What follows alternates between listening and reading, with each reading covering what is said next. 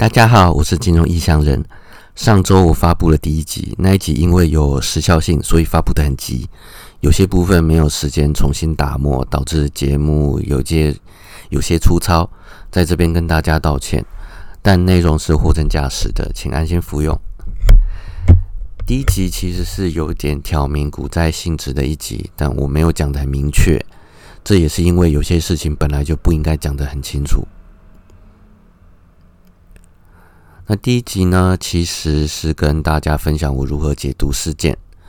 有些人说用事件分析赚不了钱，甚至会嘲笑分析事件的人，特别是走纯技术分析的人。但学习分析事件是需要环境及天分的。环境指的是消息来源要够多、够丰富，且而且有人可以讨论、互相成长，进而磨练对事件的敏感度。而天分指的是见微知著的能力，就是你从小事小事情可以看到大框大框架的能力。不论基本面分析或事件分析，大量阅读都是必要的，不限于报章杂志、媒体网络，实体书本也是很重要的资讯来源。在我刚学投资的时候，担任外外商分析师的朋友就说，大量阅读是必要的。从那个时候，我也咬着牙把一份报纸或杂志从头看到尾，包含广告。看到不懂的字眼就去查，就去问，一直到弄懂为止。常常一份报纸看了一天还看不完。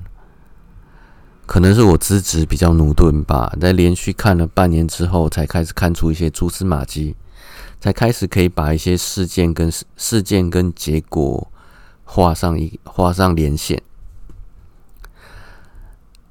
在那之后，我就把大量阅读养成了一种习惯，而逐渐逐渐养成一种筛选资讯的技巧。在现在资讯爆炸的时代，我很快就可以判断哪些资讯是有价值，哪些是没价值的。我浏览有我浏览讯息也是速度也是相当快的。学习投资是一条漫长的道路，要学的东西非常的多。有些东西一开始即使不懂，也要努力读下去或听下去，直到某一天你才会了解这是什么样的用意。但如果当下你因为听不懂、读不懂而选择放弃，那往后这些东西就与你无关，也就是学不会了。曾经有人说我是一本很难读懂的书，而我的思考模式与方向确实不容易让一般人理解。我会尽量用简明的方式来讲。但若有听不懂的地方，可以自行寻找答案。如果再弄不懂的话，就可以直接提问，这样会比较快一点。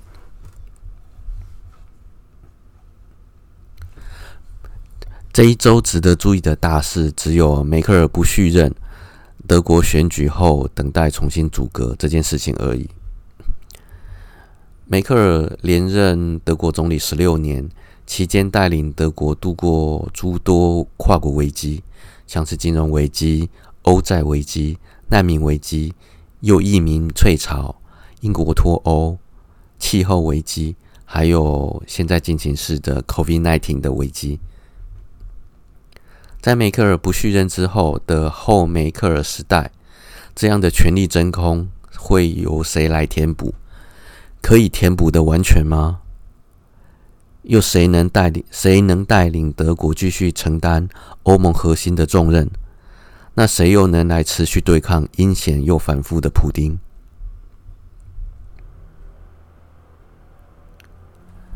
梅克尔所在的联盟党推出的候选人拉谢特，本身在民调上并不受民民众期待，只有百分之二十七的人认为他是够格的。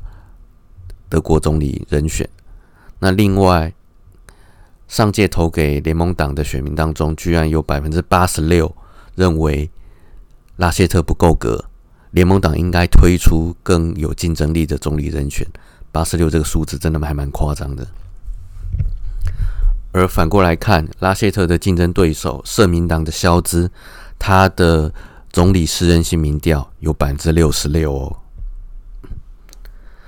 那目前德国联邦会议的议会的选举结果，也正如民调，社民党的肖兹险胜联盟党的拉谢特，但是肖特但是肖兹能否当上总理，还需通过跨党协商的联合政府组阁谈判。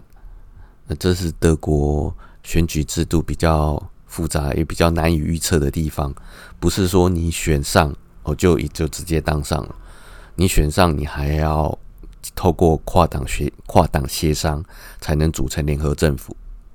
那这当中就有许多的政治的谈判，有许多的变数，那结果会变得很难、很复杂、很难预估。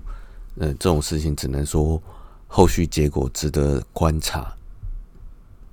那至于美国债务上限这件事情，其实只是个假议题，过去已经发生不知道多少次情不少次了。从金融风暴之后到现在，已经不知道多少次，我已经不想去算了。那只是说，那只是美国政治家们的政治博弈。时间到了，自然会弄出个结果，免得赔了夫人，夫人又折兵。假若真的有那五万分之一的几率打闹翻了，达不成协议，对国际局势也不会什么，也不会有什么重大的影响，最多就被当做卖出的借口而已。而我在而在我录制录制这一集之之前。的几个小时，也正如我的预期，呃，美国债务上限又延展了，这 这真的是没什么好讲的。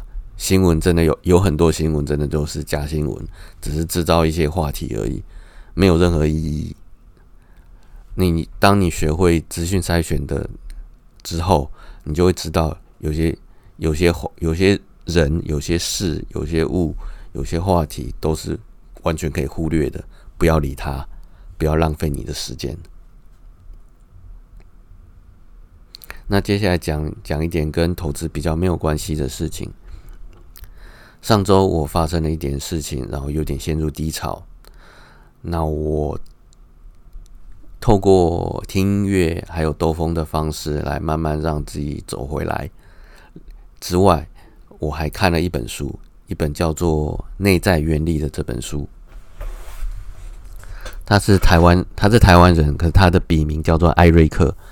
他写的这本书让我重新设定，呃，也为我带来满满的正能正能量，有了重新再出发的动力。如果有喜欢看书的人，或者是陷陷入低潮的人，可以考虑买这本书来看。好，今天这集就到此为止，希望大家顺心，拜拜。